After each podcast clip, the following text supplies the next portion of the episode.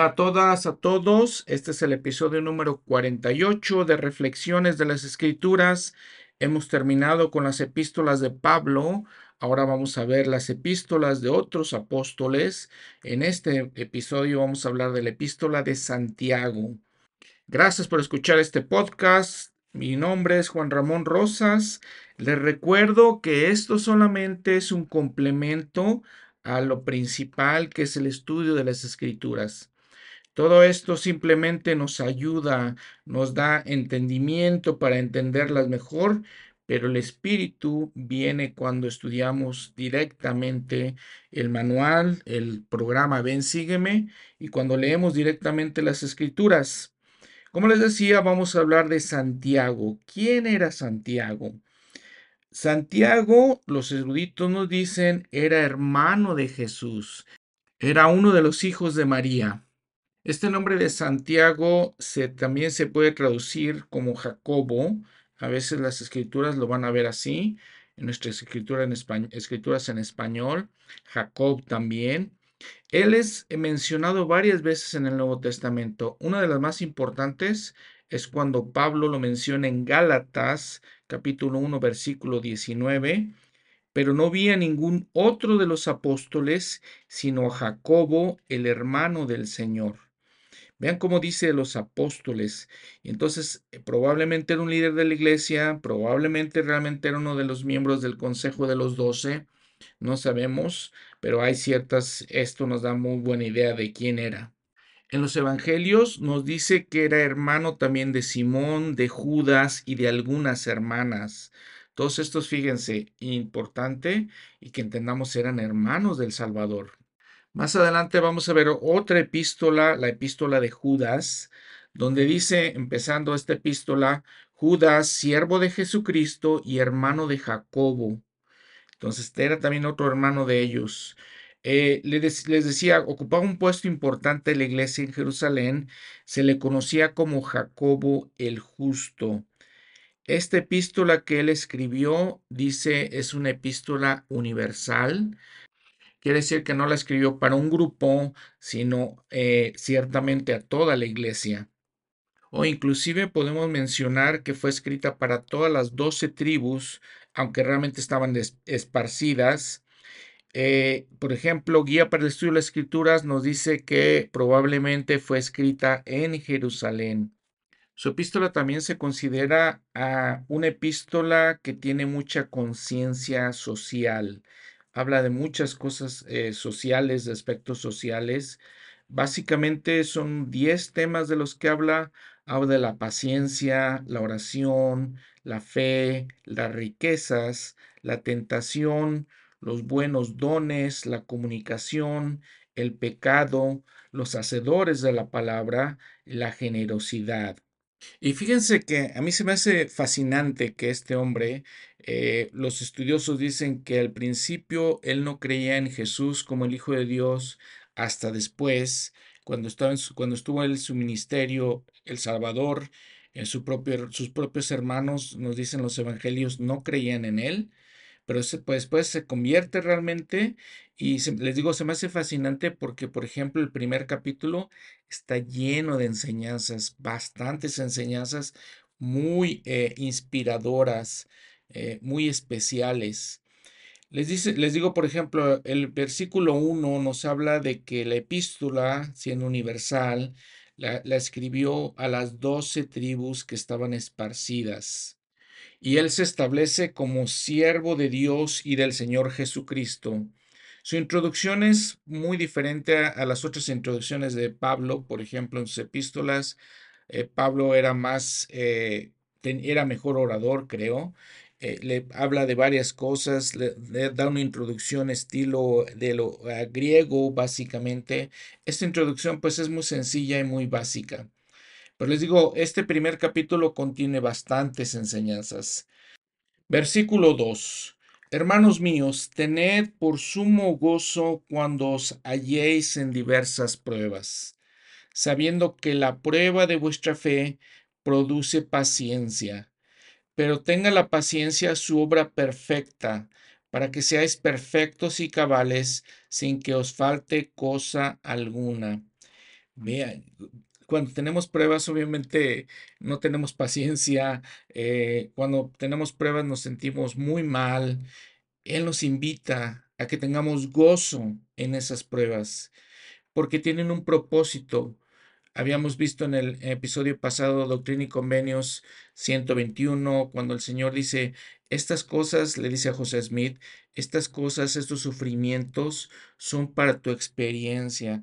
Y entonces aquí podemos confirmar eso porque el propósito de estas pruebas es que tengamos la paciencia y esa paciencia nos haga perfectos, dice. Entonces, básicamente, las pruebas nos hacen mejores personas nos ayudan a progresar. Y es, es interesante saber esto.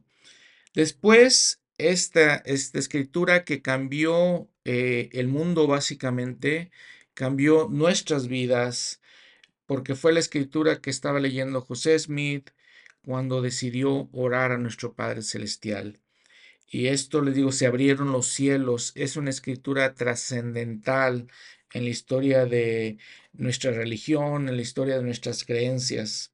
Versículo 5, y si alguno de vosotros tiene falta de sabiduría, pídala a Dios, quien da a todos abundantemente y sin reproche, y le será dada.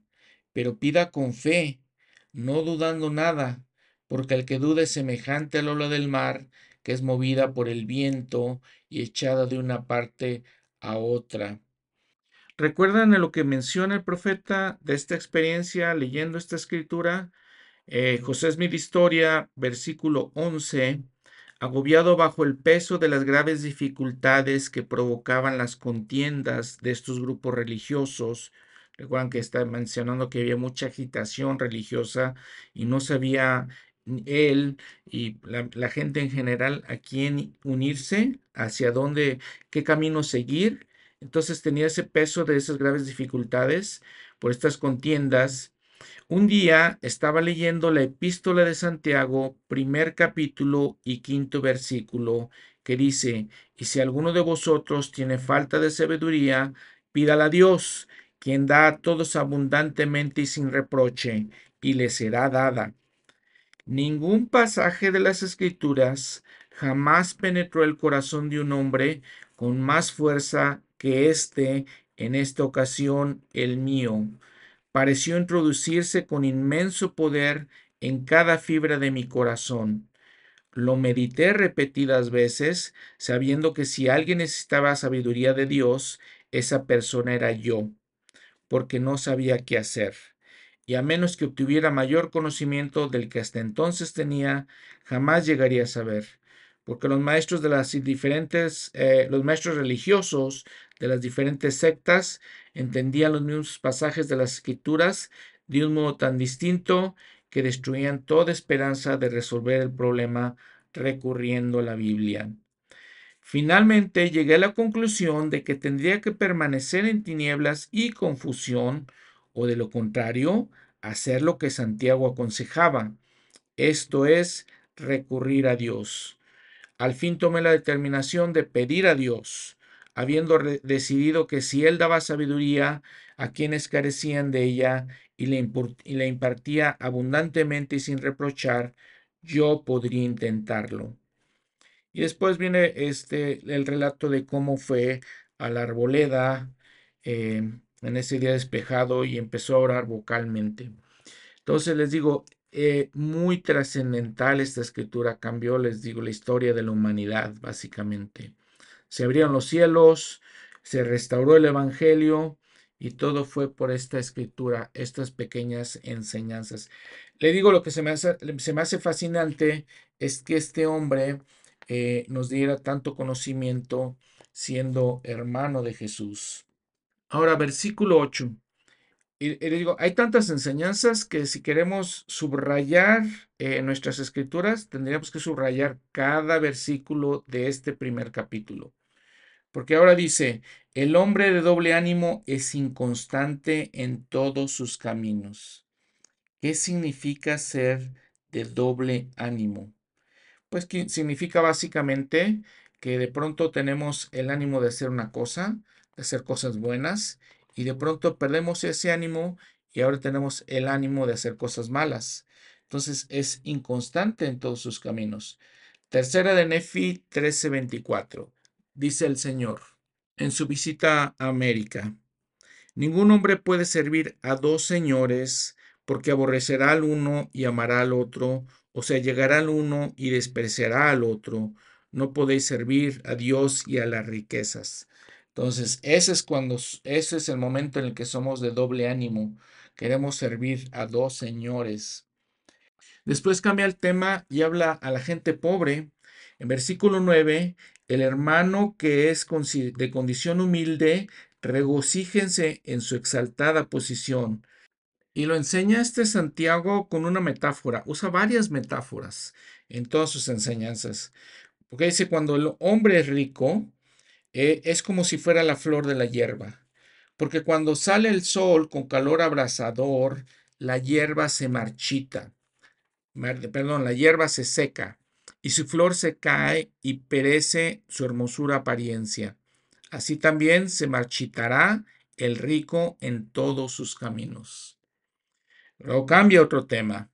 Bienaventurado el hombre que soporta la tentación, porque una vez que haya sido aprobado, recibirá la corona de vida que Dios ha prometido a los que le aman. Cuando alguno es tentado, no diga que es tentado de parte de Dios, porque Dios no puede ser tentado por el mal, ni él tienta a nadie, sino que cada uno es tentado cuando, eh, cuando de su propia concupiscencia es atraído y seducido. ¿Qué es la concupiscencia? Nota al pie de la página, guía para el estudio de las escrituras. El deseo desmedido e incorrecto de bienes o placeres materiales. Entonces, ¿por qué somos tentados? Por nuestras concupiscencias, no por Dios, sino por estos deseos que nosotros tenemos como seres humanos. Eso es lo que nos atrae y nos seduce nuestros propios deseos, nuestros propios deseos incorrectos. Y la concupiscencia, después que ha concebido, da a luz el pecado. Y el pecado, siendo consumado, da a luz la muerte. Amados hermanos míos, no erréis. Toda buena dádiva y todo don perfecto viene de lo alto y desciende del Padre de las Luces, en quien no hay cambio ni sombra de variación. Vean todas las enseñanzas que nos está diciendo. No, no tengamos, no pensemos incorrectamente. Todas las cosas buenas vienen de nuestro Padre Celestial. Él es el mismo ayer, hoy y para siempre, como lo vimos en el episodio pasado que lo mencionó Pablo. No hay cambio, no hay sombra de variación. Él de su voluntad nos hizo nacer por la palabra de verdad para que fuésemos como las primicias de sus criaturas. Por, por esto, mis eh, amados hermanos, todo hombre sea pronto para oír, tardo para hablar, tardo para airarse, porque la ira del hombre no produce la justicia de Dios. Nuevamente, hermanos y hermanas, todo hombre sea pronto para oír. Escuchemos prontamente a Dios. Tardo para hablar, tardo para eh, pronunciar palabras, tardo para airarnos. Habla de eso, de que el, eh, el enojo, la, eh, la, irritación es maldad, ¿no? Él, él, nos va a decir estas cosas. Dice, la ira del hombre no produce la justicia de Dios. Por lo cual, desechando toda inmundicia y exceso de malicia que tanto abunda, recibid con mansedumbre la palabra implantada, la cual puede salvar vuestras almas. Ahora, algo muy esencial. Versículo 22. Pero sed hacedores de la palabra y no tan solamente oidores, engañándoos a vosotros mismos porque si alguno es oidor de la palabra y no hacedor de la palabra, este es semejante al hombre que considera en un espejo su rostro natural, porque después de mirarse a sí mismo se va y enseguida, se olvida de cómo era. Pero el que mira atentamente en la perfecta ley, la de la libertad, y persevera en ella, no siendo oidor olvidadizo, sino hacedor de la obra, éste será bienaventurado en lo que hace. Nuevamente utiliza una metáfora y que no seamos olvidadizos y que recordemos hacer las cosas que hemos aprendido, que hemos escuchado, porque si no nos estamos engañando solos nosotros. Si alguno se cree religioso entre vosotros y no refrena su lengua, sino que engaña su corazón, la religión del tal es vana. Otra vez está hablando de la ira, de no enojarnos. Tenemos que eh, refrenar lo que hablamos, controlar nuestras comunicaciones. Y luego un especial. Este versículo es especial. La religión pura y sin mácula delante de Dios el Padre es esta. Visitar a los huérfanos y a las viudas en sus tribulaciones y guardarse sin mancha del mundo. Nos damos cuenta de todo lo especial. Cada palabra que dice este versículo es especial. Cada enseñanza, tantas cosas que nos enseña, tantos principios aquí, que pues es mucho que la invitación, la exhortación es que lo leamos, lo reflexionemos y cómo podemos, lo apliquemos a nosotros mismos y veamos cómo podemos seguir estas grandes, grandes e hermosas enseñanzas. Comentarios de este capítulo. Eh, por ejemplo, versículo 2, el profeta José Smith en la versión inspirada dijo, Hermanos míos, tened por sumo gozo cuando os halléis en muchas aflicciones, en lugar de diversas pruebas Versículo 10. ¿Por qué los ricos deben regocijarse en ser humillados? El McConkie dijo que los santos de buena condición que se ven privados de sus bienes por causa de su adherencia al Evangelio, también se, se regocijen, pues las riquezas del mundo son huidizas y no pueden compararse con las riquezas de la eternidad o que se regocijen cuando, mediante pruebas, se ven humillados en el espíritu y dejan de confiar en aquellas cosas que se marchitan y mueren al calor del día. Cierro la cita. Ahora, versículo 27, dice el presidente eh, Joseph F. Smith en Doctrina del Evangelio, que es la religión pura. Abro la cita. Esto puede interpretarse en el sentido de que la persona que es religiosa se acuerda de los desafortunados, y hay en ella un espíritu interno que le impele a hechos bondadosos y a llevar una vida sin tacha, que es justa y verídica, que no tiene, como dice Pablo, más alto concepto de sí que el que debe tener, que es cariñosa, paciente en la tribulación, diligente, de buen ánimo, ferviente en espíritu, hospitalaria, misericordiosa, que aborrece lo malo y se allega a lo que es bueno. La posesión de tal espíritu y sentimientos es señal verdadera de que la persona es religiosa por naturaleza. Las ordenanzas y requisitos exteriores de la Iglesia no son sino ayudas necesarias, mas no obstante indispensables a la vida espiritual interior. La iglesia misma, la organización, reuniones, ordenanzas, requisitos, son ayudas únicamente, pero muy necesarias, a la práctica de la religión verdadera. Son ayos para dirigirnos por el camino de eterna luz y verdad. Cierro la cita.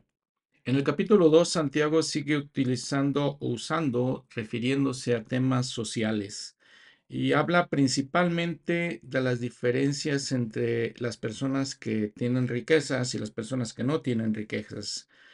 Él menciona, si en vuestra congregación entra un hombre con anillo de oro y ropa lujosa, y también entra un pobre con vestido andrajoso, y atendéis solícitamente al que trae la vestidura lujosa, y le decís, siéntate aquí, en buen lugar, y decís al pobre, quédate tú allí, de pie, o siéntate aquí debajo de mi estrado.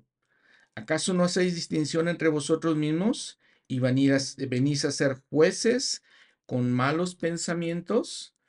Amados hermanos míos, oíd, ¿no ha elegido Dios a los pobres de este mundo para ser ricos en fe y herederos del reino que ha prometido a los que le aman? Pero vosotros habéis afrentado al pobre. ¿No os oprimen los ricos? ¿Y no son ellos los mismos que os arrastrarán a los juzgados? ¿No blasfeman ellos el buen nombre que fue invocado sobre vosotros? Si en verdad cumplís vosotros la ley real, conforme a la escritura, vean cómo lo enfatiza. Si en verdad cumplimos esa ley real, lo que dicen las escrituras, amarás a tu prójimo como a ti mismo, bien hacéis. Pero si hacéis acepción de personas, cometéis pecado y sois hallados culpables por la ley como transgresores. Porque cualquiera que guarda toda la ley, pero ofende en un punto, se hace culpable de todos. Una aclaración en el versículo 4, el profeta José Smith agregó algunas palabras. Cuando dice, vosotros mismos venís a ser jueces, jueces parciales, agrega la palabra parciales, y venís a ser malos en vuestros pensamientos, agrega esas dos palabras. Y vean, en todas estas escrituras realmente no hay mucho comentario que hacer. Creo que Santiago es bastante claro, bastante directo en las cosas que son correctas y las cosas que no son correctas. Ahora en el versículo 14 hasta el final de este capítulo dice cosas eh, hablando de la fe y las obras que son eh, muy claras, difíciles de confundir, de cuál es esa relación entre tener fe en Jesucristo y actuar debidamente, hacer tener obras para que podamos, eh, podamos lograr la vida eterna, básicamente. Vean que versículo 14, hermanos míos, ¿de qué aprovechará si alguno dice que tiene fe y no tiene obras? ¿Podrá la fe salvarle? Y si un hermano o una hermana están desnudos y tienen necesidad del sustento de cada día, y, alguno de vosotros les dice, id en paz, abrigaos y saciaos, pero no les dais las cosas que son necesarias para el cuerpo, ¿de qué aprovechará? Así también la fe, si no tiene obras, es muerta en sí misma. Muy claro, ¿no? No podemos decir que tenemos fe en Jesucristo y ver a alguien necesitado y no ayudar. La fe sin obras es muerta. Y luego explica más claramente. Alguno dirá, tú tienes fe y yo tengo obras. Muéstrame tu fe sin obras, sin tus obras, y yo te mostraré mi fe por mis obras. ¿Cómo mostramos la fe? Por la manera en que actuamos, por nuestras obras. Tú crees que Dios es uno, bien haces. También los demonios creen y tiemblan. Y eso es innegable, Los demonios también creen en Dios y también tiemblan. Mas ¿quieres saber, hombre vano, que la fe sin obras es muerta? ¿No fue justificado por las obras nuestro padre Abraham cuando ofreció a su hijo Isaac sobre el altar? Claro, entonces el Señor estaba probando su fe, él mostró su fe porque estaba dispuesto a hacer este sacrificio. ¿No ves que la fe actuó juntamente con sus obras y que la fe se perfeccionó por las obras. Cuando actuamos, entonces perfecciona nuestra fe. Y se cumplió la escritura que dice, Abraham creyó a Dios y le fue contado por justicia y fue llamado amigo de Dios. Vosotros veis pues que el hombre es justificado por las obras y no solamente por la fe. Asimismo, Raab, la ramera, no fue justificada por las obras cuando recibió a los mensajeros y los envió por otro camino, porque como el cuerpo sin el espíritu está muerto, así también la fe sin obras es muerta. Interesante que eh, Santiago, igual que Pablo, menciona en esta mujer Raab, que no era del pueblo de Israel, que ayudó a los eh, espías israelitas a escapar, eh, la menciona también. Y hemos, platiqué la, semana pasada, en el eh, episodio pasado, que Raab se menciona entre la genealogía del Salvador. Muy bien, algunas otras em, eh, apuntes de la versión inspirada de la Biblia, la traducción de José Smith, versículo 19. ¿Tú crees que Dios es uno? Bien haces, también los demonios creen y tiemblan. El profeta José Smith eh, agregó algunas cosas ahí al final de este versículo. Tú te has hecho semejante a ellos sin ser justificado. Entonces nos hacemos semejantes a los demonios que creen, ¿verdad? Pero no somos justificados. Entonces, increíble, ¿no? esas aclaraciones que hace el profeta. Ok, capítulo 3. Nos habla de la lengua, de cómo hablamos. Nos dice eh, el encabezado, si refrenamos la lengua, lograremos perfección. Versículo 2. Porque todos ofendemos en muchas formas. Si alguno no ofende de palabra, este es varón perfecto, capaz de refrenar todo el cuerpo. He aquí, nosotros ponemos freno en la boca de los caballos para que nos obedezcan, y dirigimos así todo su cuerpo. Mirad también las naves, aunque tan grandes, llevadas por eh, impetuosos vientos, son gobernadas con un muy pequeño timón por donde el que las gobierna quiere. Así también la lengua es un miembro pequeño, pero se jacta de grandes cosas. He aquí, cuán gran bosque enciende un pequeño fuego. Y la lengua es un fuego, un mundo de maldad. La lengua está puesta entre nuestros miembros y contamina todo el cuerpo y enciende el cuerpo de la vida y es encendida por el infierno. Y ven todas las metáforas que, que emplea Santiago. Toda especie de bestias y de aves y de serpientes y de criaturas del mar se doma y ha sido domada por el ser humano. Pero ningún hombre puede domar la lengua, que es un mal que no puede ser refrenado, llena de veneno mortal. Con ella bendecimos al Dios y Padre, y con ella maldecimos a los hombres, que han sido hechos a, semejanza de Dios. De una misma boca producen proceden, perdón, bendición y maldición. Hermanos míos, esto no debe ser así. ¿Acaso echa alguna fuente por la misma abertura agua dulce y amarga? Hermanos míos, ¿puede acaso la higuera producir aceitunas o la vid vigos? Pues tampoco una fuente puede dar agua salada y dulce. ¿Quién es sabio y entendido entre vosotros? Muestre por la buena conducta sus obras en la mansedumbre de la sabiduría. Y comenta que toda esta sabiduría, si tenemos sabiduría, eh, podemos dominar la lengua, eh, podemos dominar nuestros corazones. Versículo 17, eh, pero la sabiduría que es de lo alto es primeramente pura, después pacífica, bondadosa, benigna, llena de misericordia y de buenos frutos, no juzgadora ni fingida y el fruto de justicia siempre siembra, se siembra en paz para aquellos que hacen la paz. Entonces vean cómo hace esa transferencia de la importancia de controlar nuestra lengua, la, importancia de controlar la manera que hablamos a la sabiduría. Y entonces cuando somos sabios, nos da todos estos atributos que debemos tener y que significa realmente ser sabios. ¿De dónde dice en el capítulo 4? Porque de dónde vienen todas las guerras? Pues de todas estas ideas. ¿De dónde vienen las guerras y los pleitos entre vosotros? ¿No vienen de vuestras concupiscencias, las cuales combaten en vuestros miembros?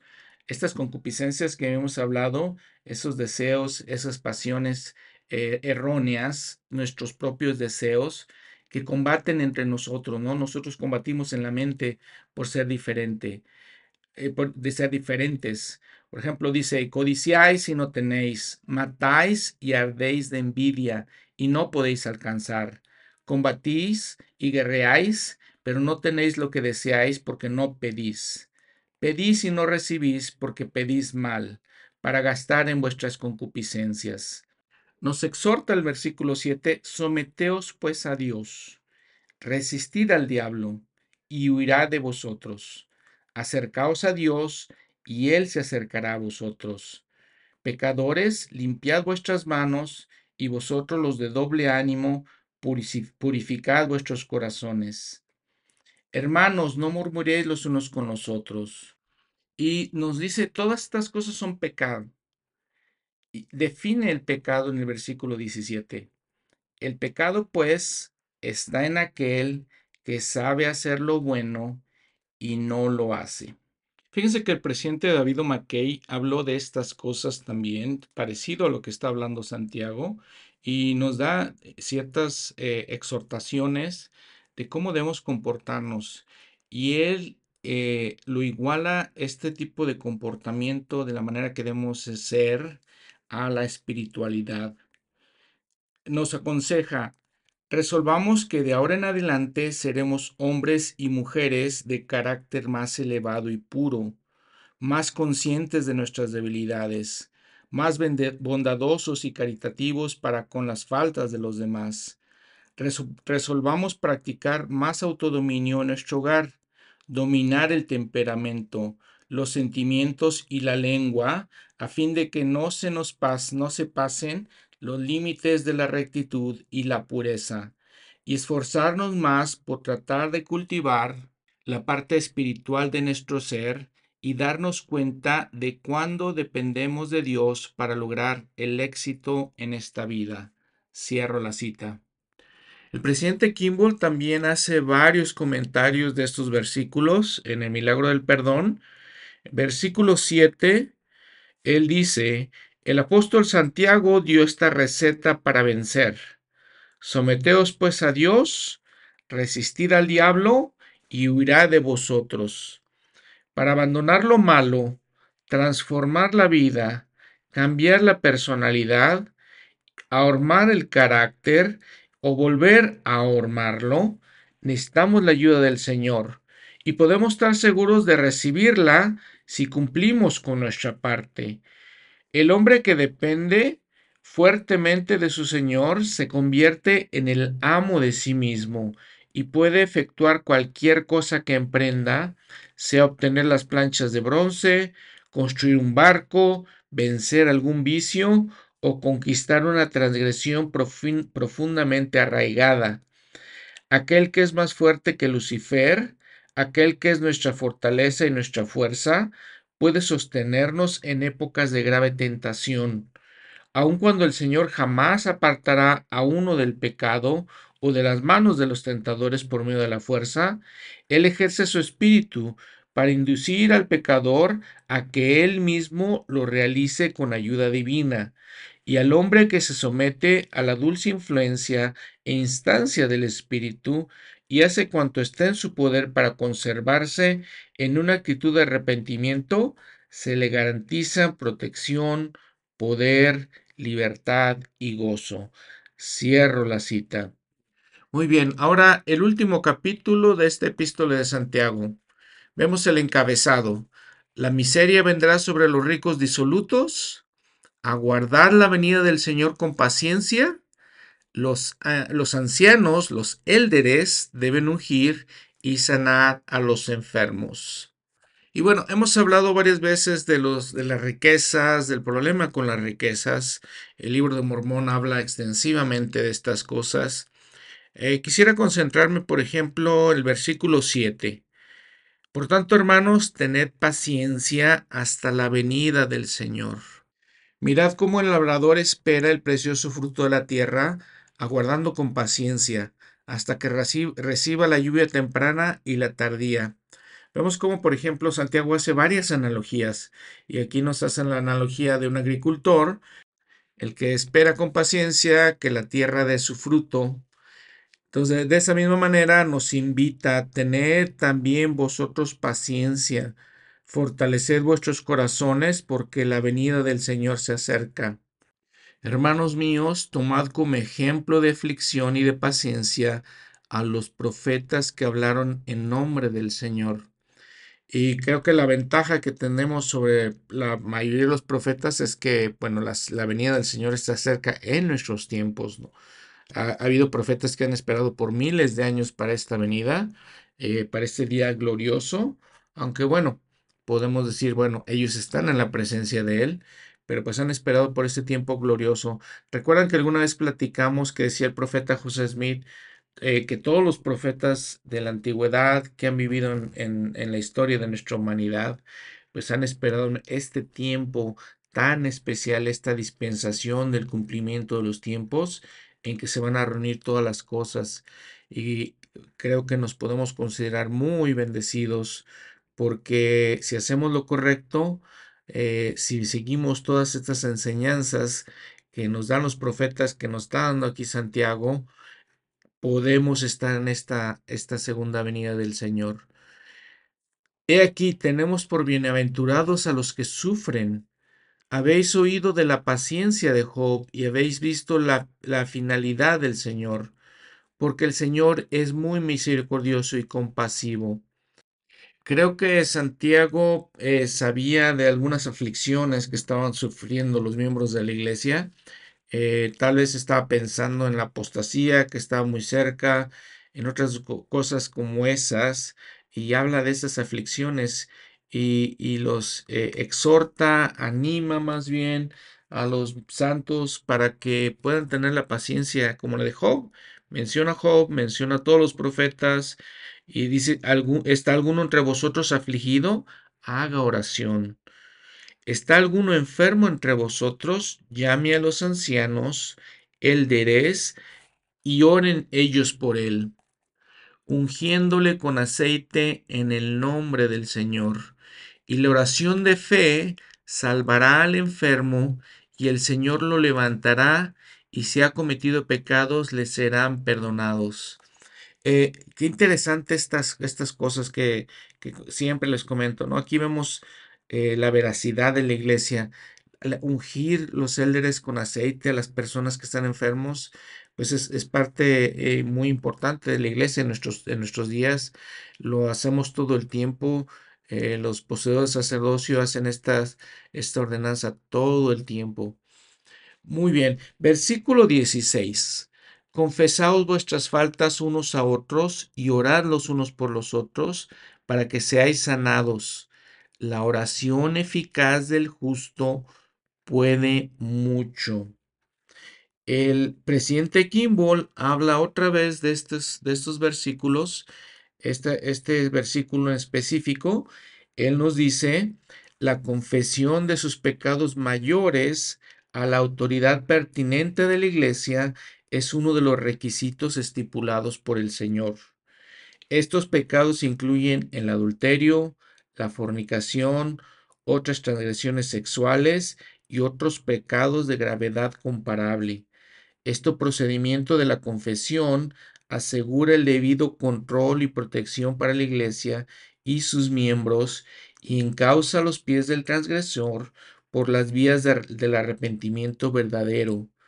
Muchos ofensores, en su vergüenza y orgullo, han desahogado su conciencia, provisionalmente por lo menos, con unas pocas oraciones en silencio al Señor, y se han convencido a sí mismos de que aquello fue suficiente confesión de sus pecados. Pero yo he confesado mi pecado a mi Padre Celestial, insistirán en decir, y es todo cuanto se necesita. Esto no es verdad cuando se trata de un pecado mayor. En este caso, se requieren dos clases de perdón para traer la paz al transgresor. La primera, de las autoridades correspondientes de la Iglesia y del Señor, y la segunda, del Señor mismo. Cuando uno ha ofendido a otro en una serie de transgresión por haberle causado daños de menor magnitud, él, el agresor, el que causó la ofensa, pese a la actitud de la otra parte, debe reparar el error inmediatamente, confesando el ofendido y haciendo cuanto esté en su poder para allanar la dificultad y establecer nuevamente buenos sentimientos entre las dos partes. Cierro la cita del presidente Kimball otra vez que viene en el libro del milagro del perdón. Versículo 17.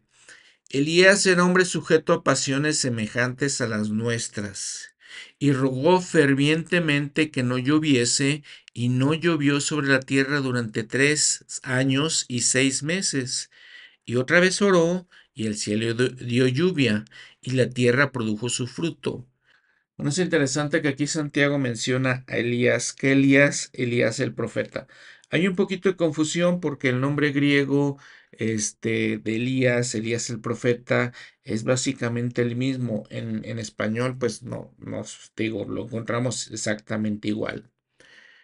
Bueno, para finalizar, escuchen esta cosa que es importante, versículos 19 y 20. Hermanos, si alguno de entre vosotros se ha extraviado de la verdad, y si alguno le hace volver, sepa que el que haga volver al pecador del error de su camino, salvará un alma de la muerte y cubrirá multitud de pecados. Entonces, ¿cuál es la gran importancia, lo vital que es para nosotros como hermanos, hermanas, ministrantes, que visitemos, que busquemos a aquellos que no están en la iglesia por cualquier razón? E imagínense aquí la gran promesa que nos está haciendo Santiago. Hablando otra vez, eh, citando nuevamente al presidente Kimball en el milagro del perdón, él dice, Toda persona que está iniciando el largo viaje para emanciparse de la esclavitud del pecado y la maldad hallará consuelo en el concepto expresado por Santiago. Podríamos ampliarlo un poco y recordarle al transgresor que cada testimonio que dé, cada oración que ofrezca, cada sermón que predique, cada pasaje de las escrituras que lea, toda ayuda que proporcione para estimular y elevar a otros, todas estas cosas lo fortalecen a él y lo elevan a un nivel más alto. La causa motriz para efectuar la obra misional, de la clase que sea, así como para prestar servicio alguno en la iglesia, es, desde luego, el amor por el prójimo. Pero como en todos los casos, este servicio surte efecto secundario en la propia vida de uno. Por tanto, al convertirnos en instrumentos en las manos de Dios para cambiar la vida de otros, nuestra propia vida no puede menos que ser elevada. Difícilmente se puede ayudar a otro a llegar a la cumbre del monte sin escalarlo uno mismo. Cierro esta cita del presidente Kimball. Muy bien, reflexión de este episodio. Eh, notemos que en esta pequeña epístola de Santiago, eh, notemos todas las enseñanzas, todas las cosas que podemos aplicar a nuestras propias vidas. Reflexionemos sobre ellas, pensemos qué cosas tenemos que cambiar, cómo podemos orar mejor para eh, entender, saber, conocer la voluntad de Dios podemos pensar, cómo podemos ayudar más a nuestros hermanos, cómo podemos ser mejores eh, hermanos y hermanas ministrantes. Reflexionemos sobre la importancia de ser de un solo ánimo, de ánimo espiritual y de poder desechar las concupiscencias de nuestros corazones. Eh, reflexionemos sobre la importancia de controlar nuestra lengua, controlar las cosas que decimos, la manera en que las decimos, cómo podemos soportar la tentación, cómo podemos venir a Cristo para que nos ayude a soportar las tentaciones, las dificultades que, eh, por las que pasamos. Eh, reflexionemos también y pensemos que toda cosa buena viene de Dios. Y decía el elder Bednar, todas las cosas que ni siquiera nos damos cuenta eh, de las cosas que somos bendecidos, todas las pensemos, reflexionemos sobre todas las tiernas misericordias que Él nos hace llegar. Reflexionemos también sobre cómo debemos demostrar nuestra fe y pensar que si, si no tenemos obras, si no hacemos las cosas correctas, nuestra fe realmente es muerta, no significa nada porque entonces realmente lo que estamos demostrando es que no tenemos fe. Y otra reflexión final creo que también muy, muy importante es acerquémonos a Dios, porque Él se acercará a nosotros sin ninguna duda. Pidamos bien, no conforme a las concupiscencias de nuestros corazones, sino que pidamos lo que es correcto. Como siempre les comento, es muy importante que eh, no dejemos de leer las escrituras, es la fuente principal la fuente de aguas vivas de la que hemos hablado constantemente. Estos episodios eh, nos sirven, claro que creo que nos sirven los consejos de los profetas principalmente, pero pues eso es un complemento, ¿no? La fuente de aguas vivas está en las escrituras. Creo que, por ejemplo, estos, estos episodios, estas semanas, por ejemplo, este son cinco, cinco capítulos que fácilmente podemos leer en una hora y luego podamos, ah, podemos después ahondar en más cosas. Les digo, dedicar un tiempo a, reflexionar, meditar, que eso es lo que queremos lograr con estos, eh, con este podcast. Y una última reflexión, recordando el capítulo 2, el versículo 4, eh, la importancia de no ser parciales hacia ninguna persona. Eh, el manual de instituto nos habla de eso y siempre nos dice, siempre hemos sido los hombres eh, parciales, hemos mostrado algún, algún tipo de parcialidad, eh, pero nos recuerda ciertas cosas. No debemos hacer acepción de personas, no debemos tener, hacer prejuicios, no, ni por el color de la piel, segunda de Nefi 3, 16, 33, ni por las oportunidades que tenemos para educarnos, para aprender, tercera Nefi 6.12, ni el valor de la vestimenta, como aquí dice Santiago capítulo 2, versículo 2 al 5, ni la situación económica, Alma 32.5, ni la herencia nacional, el origen nacional, Mateo 3, del 8 al 10, y segunda de Nefi 26.33, ni que clamemos que tenemos exclusividad religiosa. Alma 31, 12, 18. Vean eh, cómo las escrituras eh, nos cumplen toda la amplitud de esto y entonces no seamos prejuiciosos de ninguna manera. Muchas gracias por escuchar este mensaje, este podcast, este episodio. Les recuerdo que todo esto que leo pues viene de libros de la iglesia, ya sea libros oficiales de la iglesia, ya sea libros por miembros de la facultad de Brigham Young, eh, algunos otras personas importantes eh, como miembros de la iglesia todos, les leo las palabras de los profetas, básicamente no, no digo nada de mi, de mi propia cosecha, simplemente les comento estos, les hago, les comparto estos comentarios. Ojalá que pueda servirnos para ser mejores personas, para aplicar todo esto, ser hacedores de la palabra y no tan solamente oidores. Nos vemos la próxima semana. Gracias.